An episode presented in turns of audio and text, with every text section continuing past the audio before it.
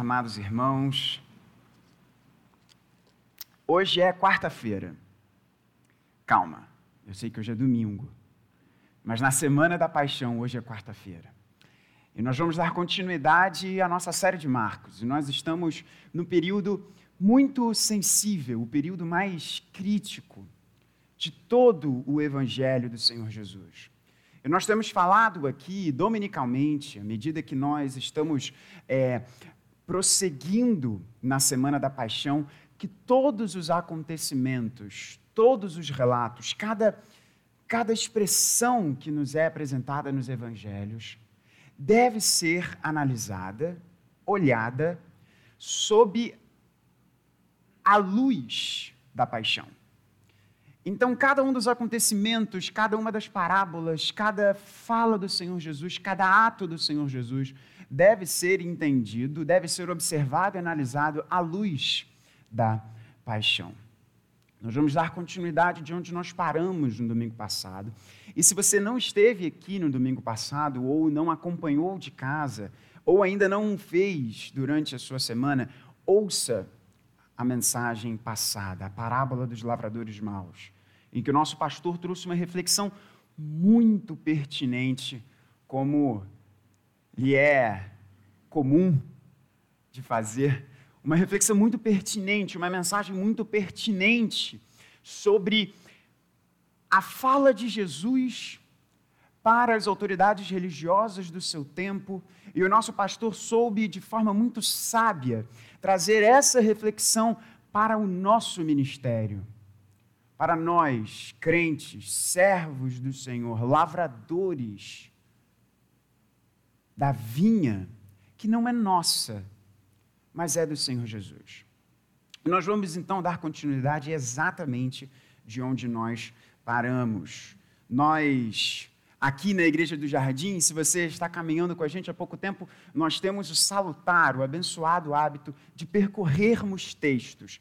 E isso é bom porque os pregadores não fogem de textos difíceis. E hoje nós veremos um texto, e eu orei muito a Deus durante essa semana, minha família ouviu isso, para que Deus me desse a capacidade de trazer pastoralmente essa mensagem e não me perder em questões periféricas que não são importantes, como o que Jesus tem a nos ensinar aqui, o que o Espírito Santo de Deus tem a nos ensinar aqui. Eu convido você a se colocar de pé mais uma vez, nós vamos ler a Santa Palavra de Deus no Evangelho de Marcos, capítulo de número 12, a partir do verso de número 13. O nosso pastor já nos dirigiu a Deus em oração. E eu farei a leitura na nova Almeida atualizada. Então peço a sua total atenção e reverência para, a leitura da Santa Palavra de Deus. Vamos lá, Marcos capítulo 12, a partir do verso de número 13. Assim diz a palavra de Deus. E enviaram a Jesus alguns dos fariseus e dos herodianos para que o apanhassem em alguma palavra. Chegando, disseram-lhe: Mestre, sabemos que o Senhor é verdadeiro e não se importa com a opinião dos outros. Porque não olha a aparência das pessoas, mas, segundo a verdade, ensina o caminho de Deus. É lícito pagar imposto a César ou não? Devemos ou não devemos pagar? Mas Jesus percebendo a hipocrisia deles, respondeu: Por que vocês estão me pondo à prova? Tragam-me um denário para que eu o veja. Eles trouxeram. E Jesus lhes perguntou: De quem é esta figura e esta inscrição? Eles responderam: De César. Então Jesus disse: Deem a César o que é de César, e a Deus o que é de Deus. E muito se admiraram dele. Essa é a palavra de Deus. Você pode se sentar. Então, hoje é quarta-feira. Quarta-feira é um dia emblemático na Semana da Paixão.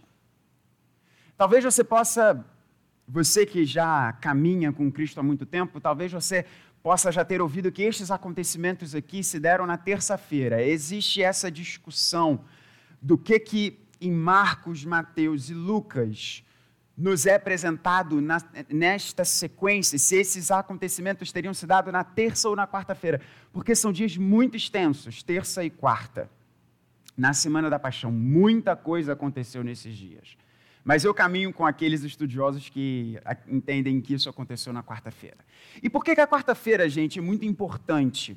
Porque a quarta-feira é a mudança do Osana ao que vem, em nome do Senhor, do domingo, e de todas as exaltações que acontecem na segunda-feira, para o crucifica-o da sexta. A quarta-feira da Semana da Paixão é o que muda o jogo, digamos assim. E a quarta-feira da paixão, nós veremos mensagens importantíssimas do Senhor Jesus, claro, como todas elas o são, mas mais uma vez eu reforço isso e eu tenho martelado em todos os sermões que Deus tem me dado a oportunidade de pregar durante esta semana da paixão. Exegeticamente, nós temos de ter isso diante dos nossos olhos, de colocar cada fala do Senhor Jesus à luz dessa perspectiva, à luz da sombra imperiosa da cruz. É na quarta-feira, portanto, que nós veremos o sermão profético de Jesus, em que nós teremos a oportunidade de pregar aqui, verso a verso, desse importantíssimo sermão do Senhor Jesus e que causa muita confusão em muita gente. É na quarta-feira que o Senhor Jesus vai entrar numa discussão com os escribas sobre quem é maior Davi ou o seu filho. E é na quarta-feira que as autoridades religiosas deslancham o seu plano orquestrado de apanhar Jesus. Quero trazer à sua memória a última mensagem. Mais uma vez, irmãos, Deus falou muito comigo no, no sermão passado, então, mais uma vez, eu já agradeço muito a Deus pela sua vida, Pai, pelo seu ministério, mas eu faço mais uma vez porque foi um sermãozaço. Eu convido você mais uma vez a ouvi-lo. E o nosso pastor trouxe um detalhe muito importante ao final do sermão passado. Que aquela parábola dos lavradores maus, apenas para refrescar a sua memória, Jesus conta uma parábola sobre o senhor de uma vinha, o senhor de uma fazenda, vamos colocar assim. E esse senhor dessa fazenda, dessa vinha, ele chama lavradores para trabalharem nessa vinha. E o Senhor Jesus diz que aqueles que foram trazidos para o trabalho, na verdade, mataram todos os enviados do Senhor da vinha. E por fim, mataram inclusive o filho do dono da vinha. Porque queriam se apoderar da vinha não queriam trabalhar diante e sob a autoridade do verdadeiro Senhor da vinha. E o texto nos diz, acompanhe comigo no verso de número 12. E o nosso pastor nos disse isso, e esse ponto é fundamental para a gente entender aqui. E procuravam prender Jesus, porque entenderam que ele havia contado essa parábola contra eles. Mas eles temiam um povo, então eles o deixaram e foram embora. Eles sentiram um golpe, eles entenderam que o que Jesus havia ali falado era contra eles. Quem são eles aqui? O texto anterior, em que Jesus fala sobre a sua autoridade, vai nos dizer que Jesus profere estas palavras aos fariseus, aos escribas, aos mestres da lei. Portanto, nós estamos falando do ápice da autoridade religiosa em Israel. Nós estamos falando do próprio sinédrio, que era uma espécie de tribunal religioso, composto apenas pela fina flor da sociedade religiosa de Jerusalém. Portanto, no verso de número 13, e enviaram a Jesus, quem enviou? As autoridades, que entenderam que Jesus havia falado esta parábola contra ele. E é muito perigoso mexer com autoridades religiosas. Porque autoridades religiosas muitas vezes caem no erro da hipocrisia da falsa religião. E esse texto aqui, a reflexão que eu quero trazer ao seu coração, que o Espírito Santo quer trazer ao seu coração nessa manhã, é, em primeiro lugar, nós vermos o grande mal, a grande lástima que é a hipocrisia da falsa religião. Depois nós veremos uma resposta intrigante e uma inescapável pergunta. O mal da falsa religião, uma resposta intrigante e uma inescapável pergunta, em que nós veremos aqui Cristo, César e o cristão.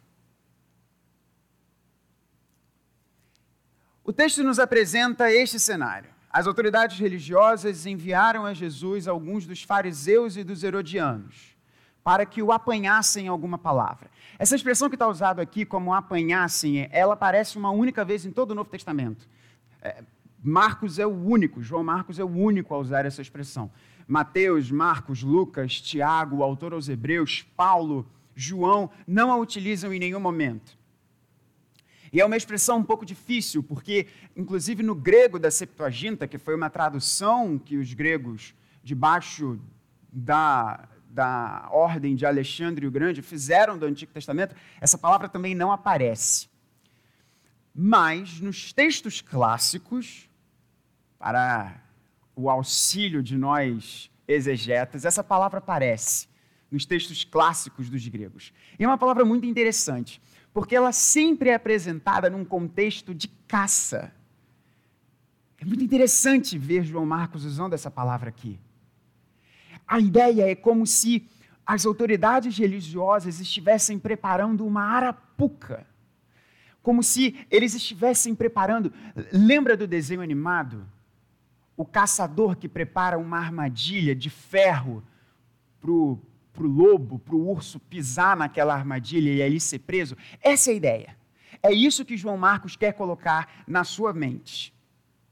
As autoridades religiosas estão ali preparando uma armadilha, estão ali preparando, maquinando alguma forma de fazer Jesus escorregar em alguma coisa para eles falarem: prendam esse homem. Porque as autoridades religiosas já tinham entendido esses homens maus e perversos, filhos do diabo, já tinham, como toda autoridade religiosa falsa é, filhos do diabo, já tinham entendido que Roma não iria prender Jesus pela sua posição teológica. Roma não estava nem aí para a teologia. Agora, se as autoridades religiosas conseguissem mostrar a Roma que Jesus era uma ameaça política, eles conseguiriam, teriam êxito. Então, qual é o plano maquiavélico que o Sinédrio monta? Vamos enviar grupos separados, e aí a gente vai ver fariseus e herodianos no primeiro bloco, depois os saduceus e depois os mestres da lei. Tudo isso na quarta-feira. E aí depois Jesus traz o sermão profético. Tudo isso acontece na quarta-feira, gente. Quarta-feira é um grande dia dentro dessa semana da paixão. E esse é o plano. Vamos enviar grupos com armadilhas para tentar prender o Senhor Jesus nas suas próprias palavras e assim mostrarmos para o povo que está aplaudindo ele, que está dizendo Hosana, o que vem em nome do Senhor, vamos mostrar que ele é um falso mestre e vamos mostrar para Roma que ele é uma ameaça para Roma.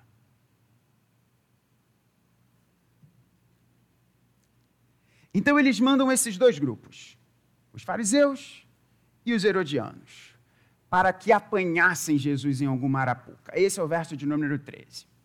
Verso de número 14. Chegando, disseram-lhe: Mestre,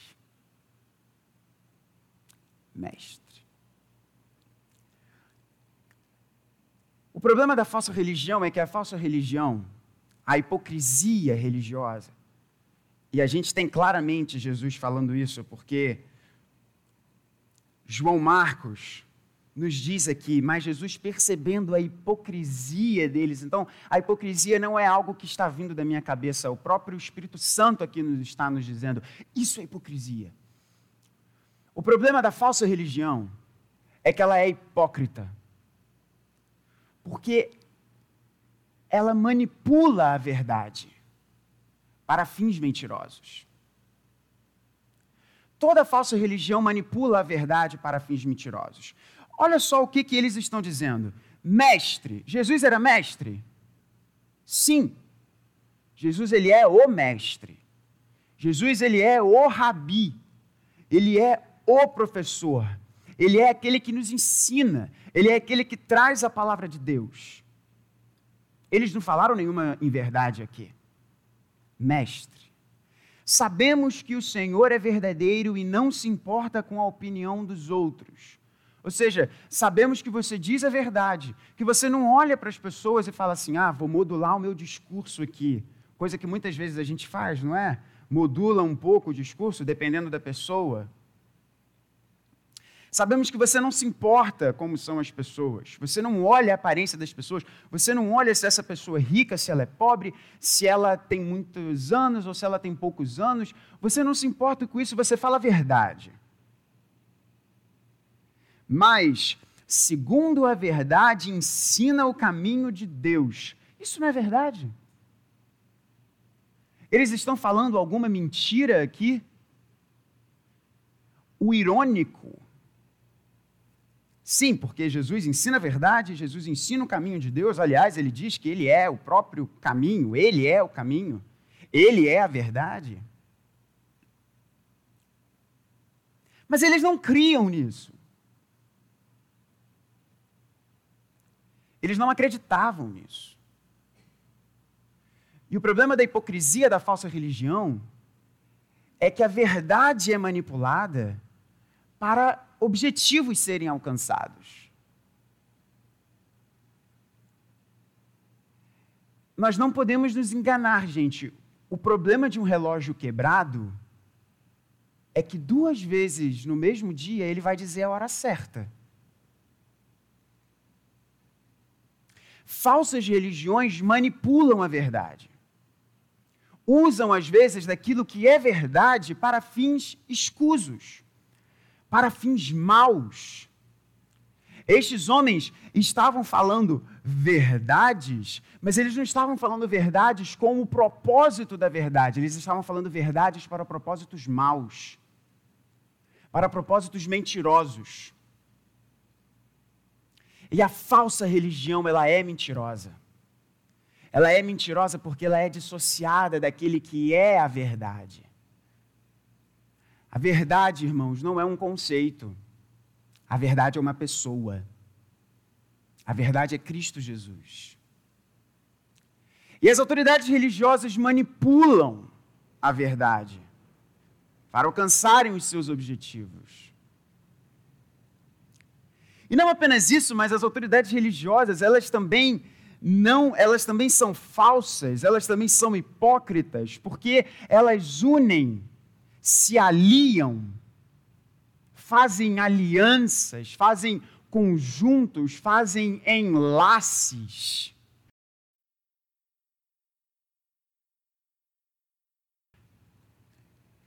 Quem está aqui unido, gente?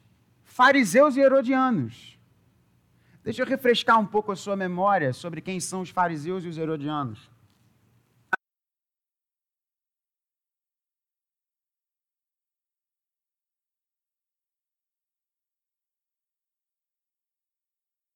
Mais dedicados à lei de Roma. Os fariseus eram aqueles que odiavam Roma e queriam, assim como os zelotes, queriam ver Roma longe de Israel. Os herodianos eram aqueles que enxergavam a dominação, a presença romana como algo. Portanto, queriam que Roma expandisse o seu domínio sobre Israel.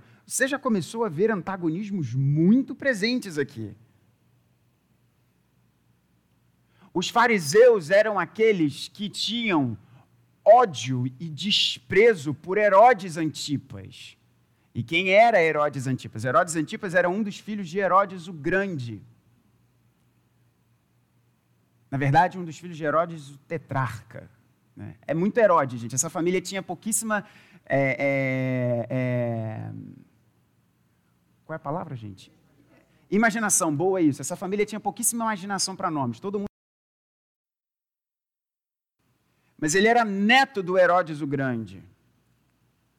E ele tinha apenas uma parcela de poder. Herodes era o governador da província da Galileia. Por isso que Herodes aparece muito nos evangelhos, porque a maior parte do ministério de Jesus foi na Galileia. E Herodes só tinha poder sobre a Galileia porque Herodes jurou fidelidade a Roma. Então, na realidade, Herodes era um procurador de Roma. Herodes era o faz-tudo de Roma. Herodes governava porque tinha a bênção de Roma. E os fariseus olhavam para Herodes como um pária. Porque nem judeu ele era. Herodes não era judeu. Herodes era de uma outra etnia. Herodes era um meio judeu com uma outra etnia que eram dos edumeus. Então, os fariseus, autoridades religiosas, crentes de quatro costados, olhavam para, para Herodes e falavam: esse cara nem judeu é. Por outro lado, os herodianos gostavam tanto de Herodes que se identificavam com o seu próprio nome, né? É estranho um calvinista dizer, eu não sou calvinista, mas... Eu não gosto de Calvino, mas eu sou calvinista. Como assim, gente? Os, os herodianos eram aqueles que juravam lealdade e estavam junto com Herodes para a sua agenda política. Pois bem, você já deve ter visto que são dois grupos completamente antagônicos. Mas o diabo junta o que é errado para perverter, tentar perverter o que é a verdade. E esse é o problema da hipocrisia da falsa religião. Todas as falsas religiões, você pode perceber isso, todas as falsas religiões, todas elas, nesse ecumenismo demoníaco, se juntam para, de alguma forma, perverter a verdade. Reverendo, é muito politicamente incorreto o que você está dizendo, mas eu não tenho o menor compromisso com o politicamente correto. As falsas religiões, os falsos líderes, e não é verdade isso que a gente vê, gente? Falsos líderes, homens e mulheres que se dizem pastores, que se dizem líderes, e, na verdade, estão apenas preocupados com a dominação do seu rebanho. Se juntam. E nós podemos ver claramente nos palanques políticos, nos púlpitos das igrejas, homens que, se Jesus estivesse ali, iria chamá-los de filhos do diabo, como ele o fez muitas vezes. O mal da falsa religião. A falsa religião é hipócrita. A falsa religião, ela manipula a verdade. A falsa religião não tem um compromisso com o senhorio de Cristo. A falsa religião não tem um compromisso com o verdadeiro evangelho da misericordiosa graça de Cristo Jesus, que nos é revelada na cruz, em que naquele lugar ele toma o nosso lugar. Emblema de dor e sofrimento mas glória para todos aqueles que entregam e entregaram a sua vida ao Senhor da glória. A falsa religião não tem compromisso com Cristo Jesus. A falsa religião tem compromisso com os apetites do seu próprio ventre.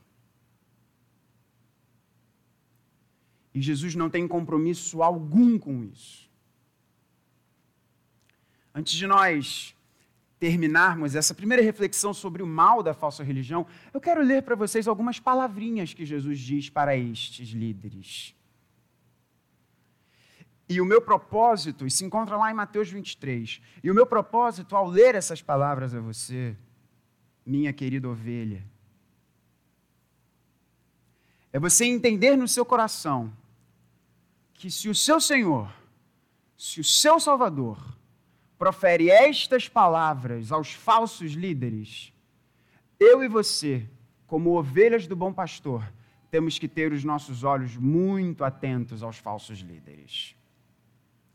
Jesus está falando por os escribas e fariseus aqui, né?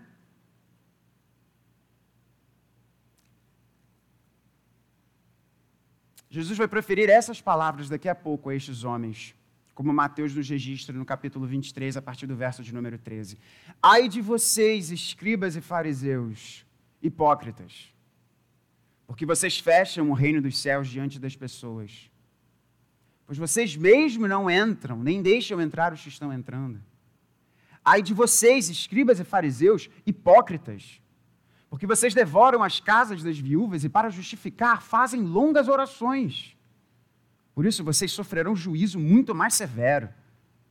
Ai de vocês, escribas e fariseus, hipócritas, porque vocês percorrem o mar e a terra para fazer um prosélito, e uma vez feito, o tornam filho do inferno duas vezes mais do que vocês. Ai de vocês, guias cegos que dizem: se alguém jurar pelo santuário, isso não tem importância, mas se alguém jurar pelo ouro do santuário, fica obrigado pelo que jurou. Seus tolos e cegos. Verso 23: Ai de vocês, escribas e fariseus, hipócritas, porque vocês dão o dízimo da hortelã, do endro e do cominho e desprezam os preceitos mais importantes da lei: a justiça, a misericórdia e a fé. Mas vocês deviam fazer estas coisas se omitir aquelas. Guias cegos coam um mosquito, mas engolem um camelo.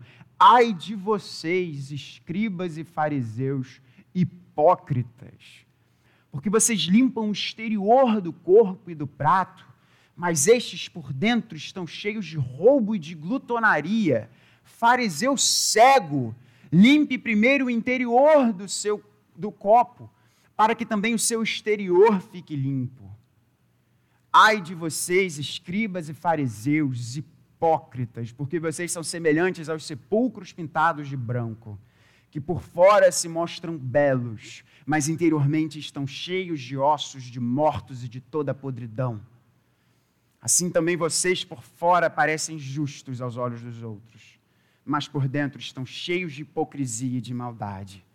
Ai de vocês, escribas e fariseus, hipócritas, porque vocês edificam os sepulcros dos profetas, enfeitam os túmulos dos justos e dizem: se nós tivéssemos vivido nos dias de nossos pais, não teríamos sido seus cúmplices quando mataram os profetas. Assim vocês dão testemunho contra si mesmos de que são filhos dos que mataram os profetas. Portanto, tratem de terminar aquilo que os pais de vocês começaram. Serpentes, raça de víbora, víboras, como esperam escapar da condenação do inferno. Por isso, eis que eu lhes envio profetas, sábios e escribas. A uns vocês matarão e a outros crucificarão. A outros ainda vocês açoitarão nas sinagogas e perseguirão de cidade em cidade. Palavras bacanas de Jesus para esses hipócritas. Antes de nós entrarmos na intrigante resposta, eu quero fazer uma pergunta para você.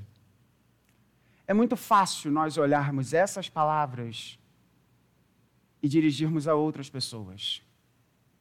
Cuidado para que estas palavras não sejam dirigidas a você e a mim. Todo crente tem um fariseu dentro de si. Esse fariseu é o velho homem. Todo crente tem uma guerra dentro do seu coração. Estes homens eram homens que se apresentavam como guardiões da verdade, como crentes, como servos fiéis do Deus de Israel, mas na verdade eles eram filhos do diabo. Por que filhos do diabo? Porque o diabo é o pai da mentira. E a única forma de nós crentes não nos enveredarmos para o caminho da falsa religião, que manipula, que não tem compromisso com a verdade, que apenas aparenta buscar a verdade, é nós estarmos firmados nesta que é a verdade plena. E a verdade plena, não se engane, não é nenhuma outra a não ser Cristo Jesus. E como ele nos é revelado na sua própria palavra. Feita essa reflexão sobre o mal da falsa religião, vamos entender agora a resposta intrigante.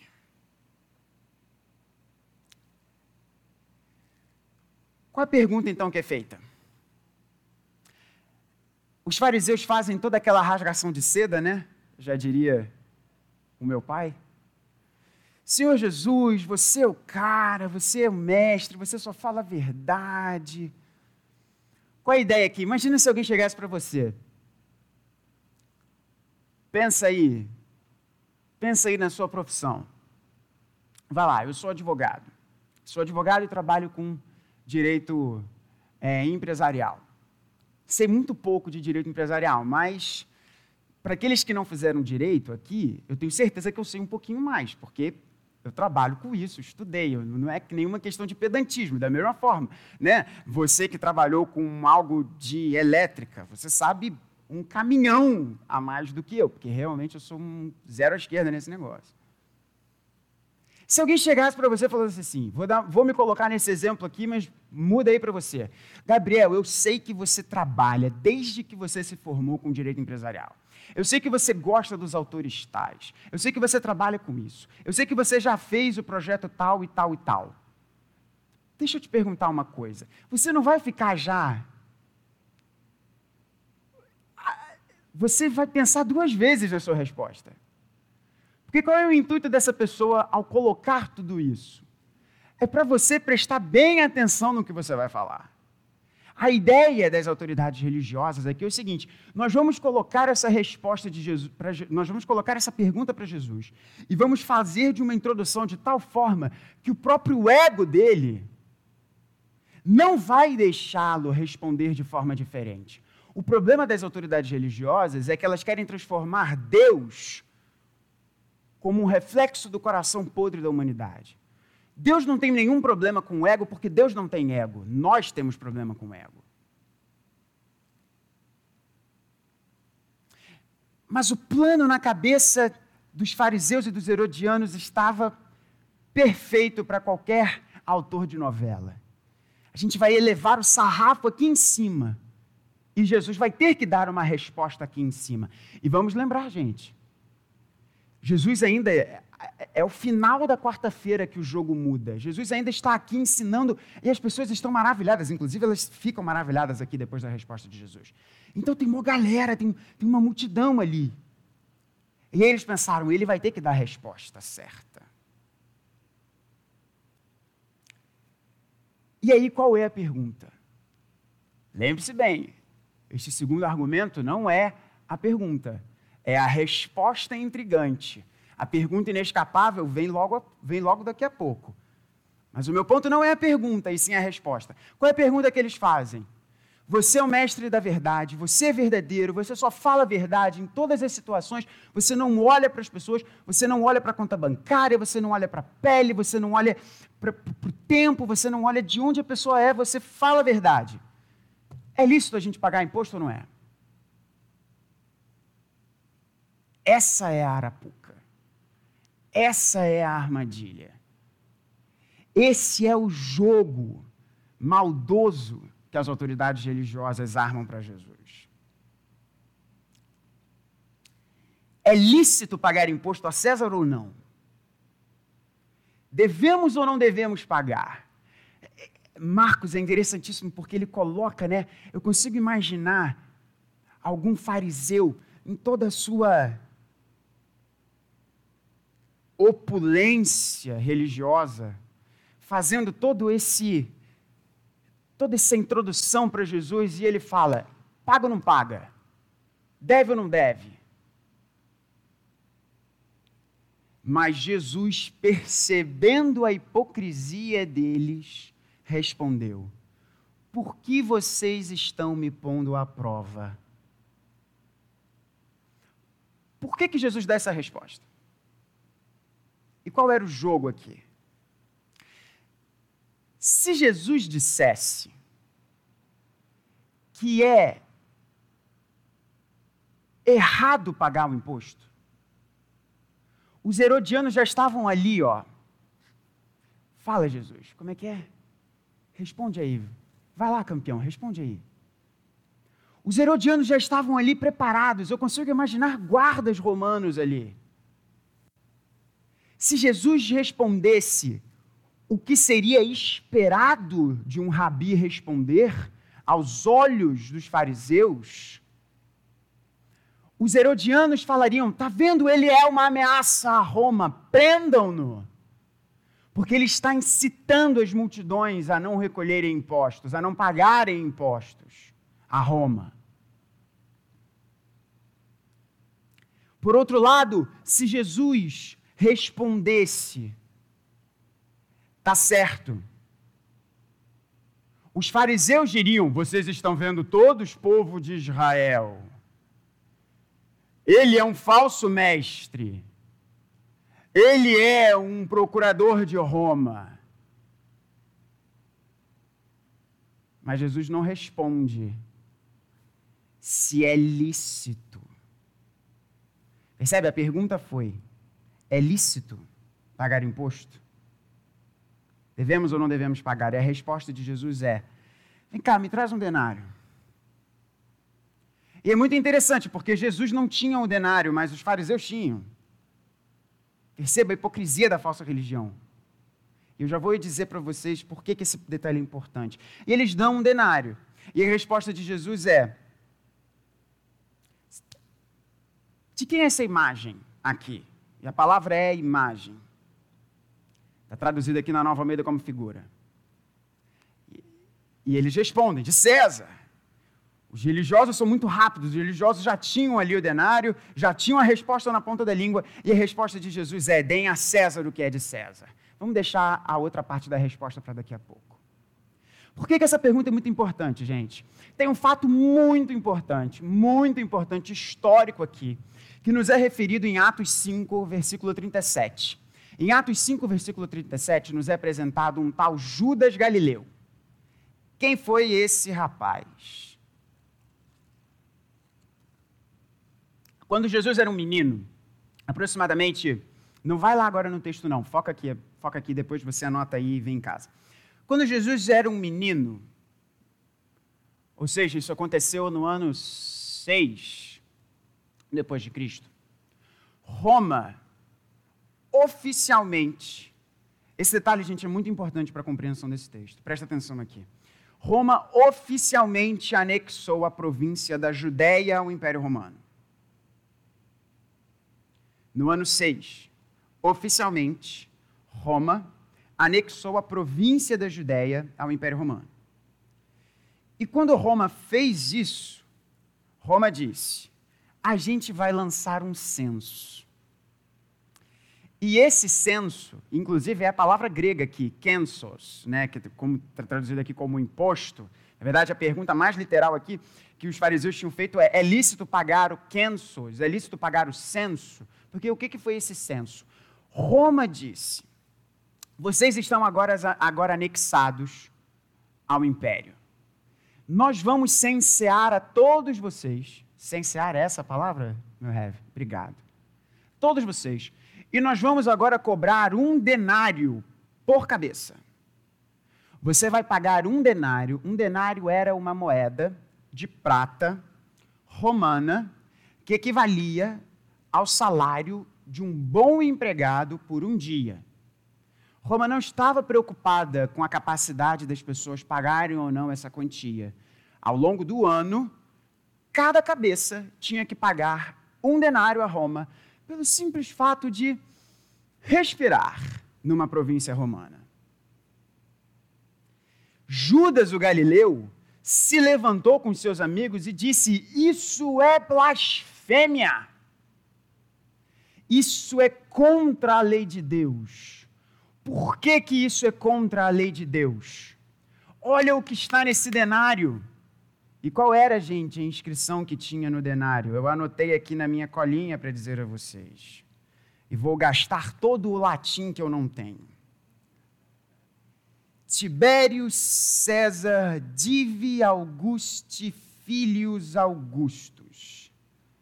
Em português, César Augusto Tibério, filho do Deus Augusto.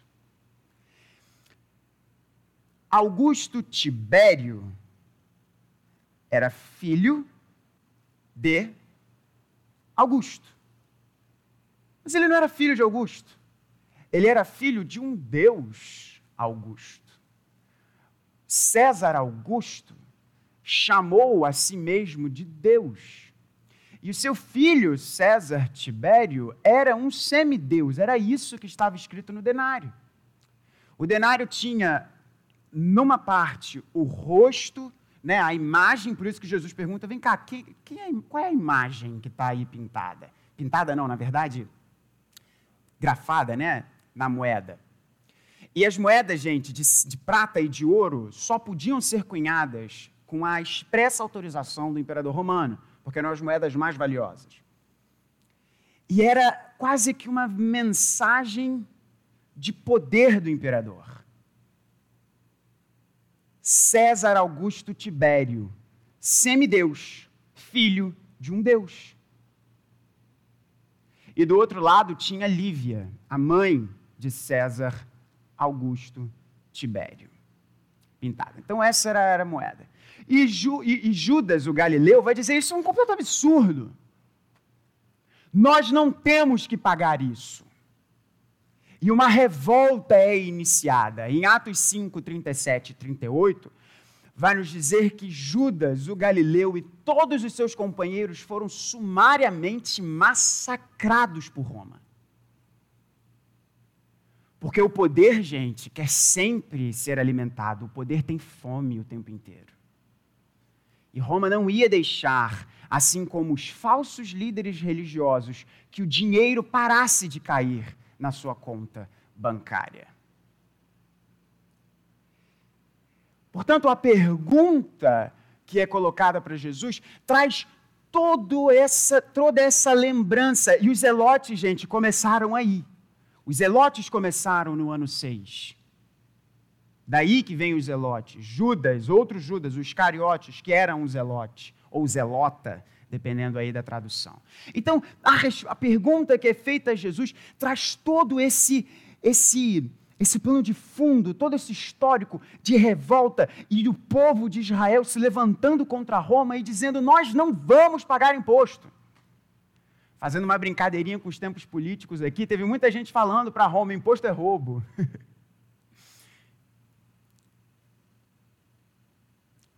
e qual é a resposta de Jesus? Essa é a resposta intrigante. E aí a gente termina e vai para a pergunta inescapável. E vai ser um pouco mais curta do que essa explicação, mas é importante você ter isso na sua mente. A resposta de Jesus é: Você está vendo a imagem que está aí nesse denário? quem é? Ah, é de César? Então dá a César o que é de César. E a Deus o que é de Deus. A pergunta inescapável está aí. Reverendo, não tem nenhum ponto de interrogação aqui no texto. Aguenta um pouco. Jesus não responde o que os fariseus querem ouvir nem responde o que os herodianos querem ouvir. Mas Jesus diz: essa moeda tem a imagem de César? Obedece. Por que, que essa pergunta é, por que, que essa resposta é intrigante? Essa resposta é intrigante e eu poderia percorrer esse assunto por longas horas, porque eu sou apaixonado por essa discussão, mas por uma questão de tempo nós não teremos como fazer isso aqui. Mas ela é intrigante porque ela não atende aos anseios dos grupos políticos, mas ela apresenta a real e concreta posição que nós temos de ter diante do governo civil, que não é alinhada às ideologias humanas. Podemos ter ideologias humanas que são mais ou menos aderentes à verdade bíblica, mas a verdade bíblica não tem compromisso algum com qualquer ideologia humana. E qual é o ponto aqui de Jesus? É aquilo que Paulo vai nos dizer em Romanos 13. É aquilo que Pedro irá nos dizer nas suas duas cartas, tanto no capítulo 1 da primeira carta, quanto no capítulo 2 da segunda carta de Pedro. A ideia dos herodianos era: o governo está acima da igreja. Era isso que os herodianos queriam. O governo está acima da igreja. Qual era a visão dos fariseus? A igreja está acima do governo. O que que Jesus diz? Igreja, governo, são duas coisas que Deus criou e elas convivem. Elas existem. O governo não manda na igreja. A igreja não manda no governo. Igreja e governo são expressões da graça de Deus. Paulo vai nos dizer qual é o propósito do governo punir o mal e retribuir o bem. Quer não temer o governo? Faz o bem, cara pálida, como diria meu pai. Porque o governo civil é ministro de Deus. Presta atenção nisso aqui. Não é a pessoa que ocupa o cargo, mas é o governo. Por isso que, e aí eu preciso realmente aqui segurar a onda, porque eu sou apaixonado por esse assunto e não é o foco aqui. Por isso que cristãos não podem ser anarquistas. Tampouco podem ser totalitários. Porque as visões que estão nos extremos, elas subvertem aquilo que a própria palavra de Deus nos diz. O governo não é maldito, como o governo também não é santo. Governo é governo. E nós cristãos somos chamados ao desafio de sermos obedientes às autoridades enquanto elas permanecerem obedientes a Deus. Porque já nos ensina Pedro que é mais importante obedecer a Deus do que obedecer aos homens. Como ele nos ensina em Atos 5, se eu não me engano, ou 4. Perdão pela imprecisão na referência. Portanto, esse, essa resposta intrigante de Jesus nos ensina que nós cristãos não somos, nós não aplaudimos o Estado, nós também não execramos o Estado, nós servimos a Deus, sendo voz profética e sendo bons servos, lavradores da vinha do Senhor, debaixo do governo civil. É a imagem de César que está aí? Então dá a César o que é de César. Argumento teológico para você não deixar de pagar os seus impostos. É difícil obedecer o evangelho também nisso, né? O pessoal não gosta de pagar imposto, né? Eu estou para conhecer alguém que fala assim: oh, que coisa linda, eu vou pagar um imposto hoje. Eu não conheço ninguém. Se você conhecer alguém, me apresenta o contato dessa pessoa, porque eu quero aprender isso. Eu acho que eu não cheguei nesse nível de santificação ainda. Nós devemos obedecer o governo civil, enquanto ele for obediente à palavra de Deus. O que significa, reverendo, em termos práticos, que eu preciso obedecer ao governo civil? Sim, você precisa obedecer ao governo civil. É pecado o crente desobedecer o governo civil. Por outro lado, é pecado o crente obedecer o governo civil quando o governo civil é mau. Gente, não é receita de bolo.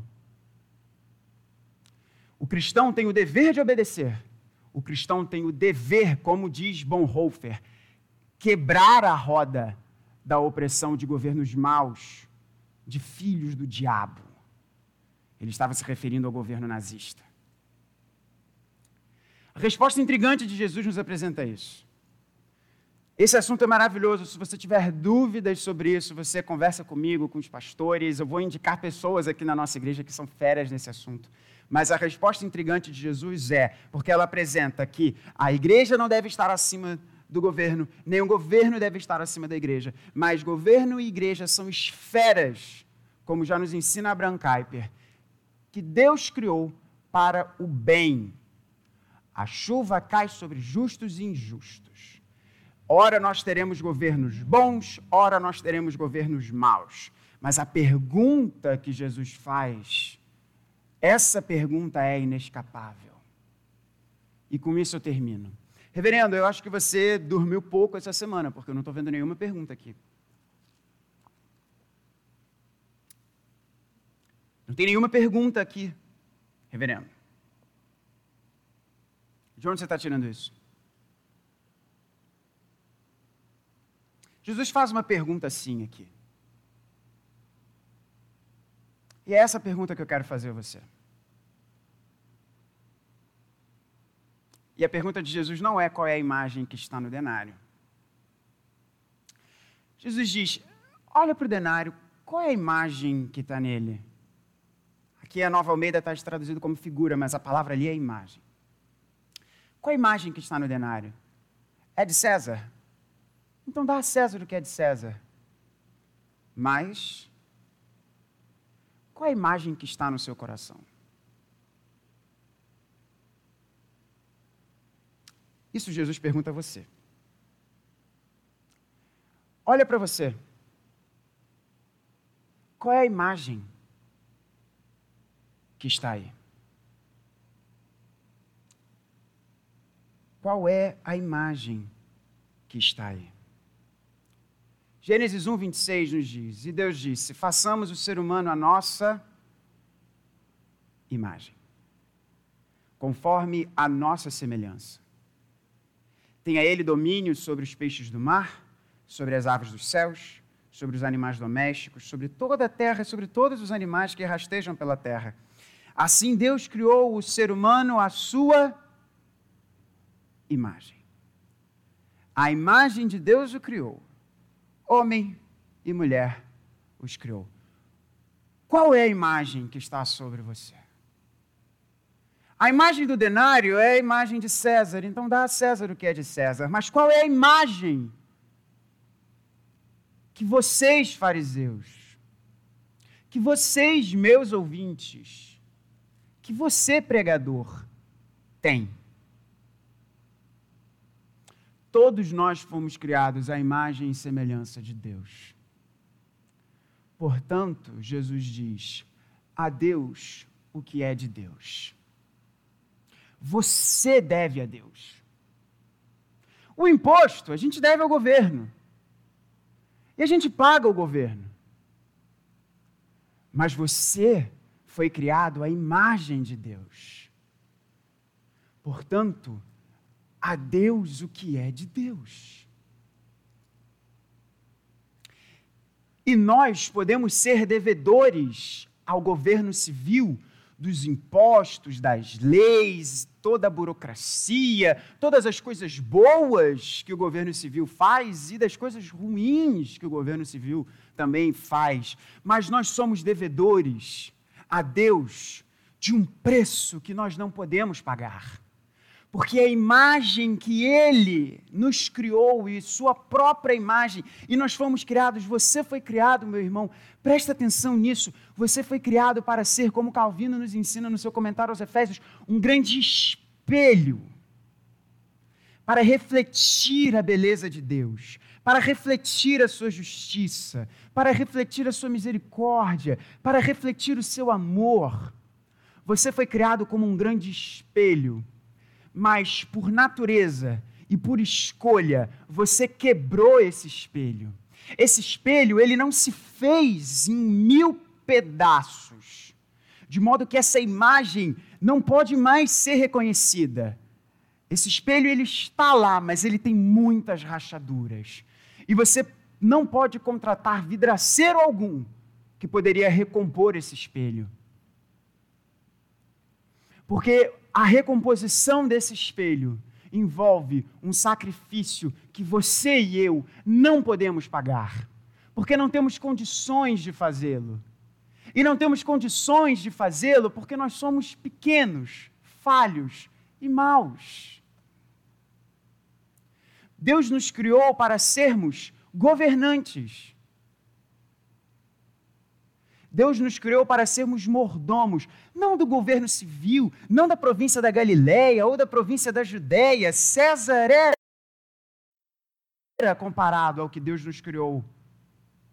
Para sermos, Deus nos criou para sermos seus fiéis mordomos. E nós falhamos nessa missão. Mas Deus enviou o seu filho, o verdadeiro rei, o verdadeiro Senhor, o verdadeiro servo fiel e obediente, que viveu a vida que eu e você jamais poderíamos viver. Foi à cruz e recebeu do Pai a retribuição justa para os nossos atos, para os seus atos. E agora, esse Rei bondoso nos chama a viver no seu reino. E ele pagou a dívida que eu e você temos com Deus. Não é a dívida de um denário para César, mas é a dívida da nossa alma diante de Deus. Para você, e com isso eu termino. Jesus pagou o inscrito de dívida que havia sobre nós. Toda a nossa falha clamorosa de sermos aquilo que Deus nos criou para sermos, Cristo Jesus cumpriu e no seu lugar, na cruz, ele disse para você: está feito, está consumado. E nós não temos, gente, um rei como César, mas o nosso rei é o Senhor Jesus. E nós viveremos debaixo desse reinado. O texto termina dizendo que as pessoas se maravilharam com essa mensagem. Que o Espírito Santo maravilhe o seu coração. A você entender que o compromisso você deve ter sim com o governo civil, mas você deve ter com o governo civil um compromisso anterior, que é o compromisso com Deus.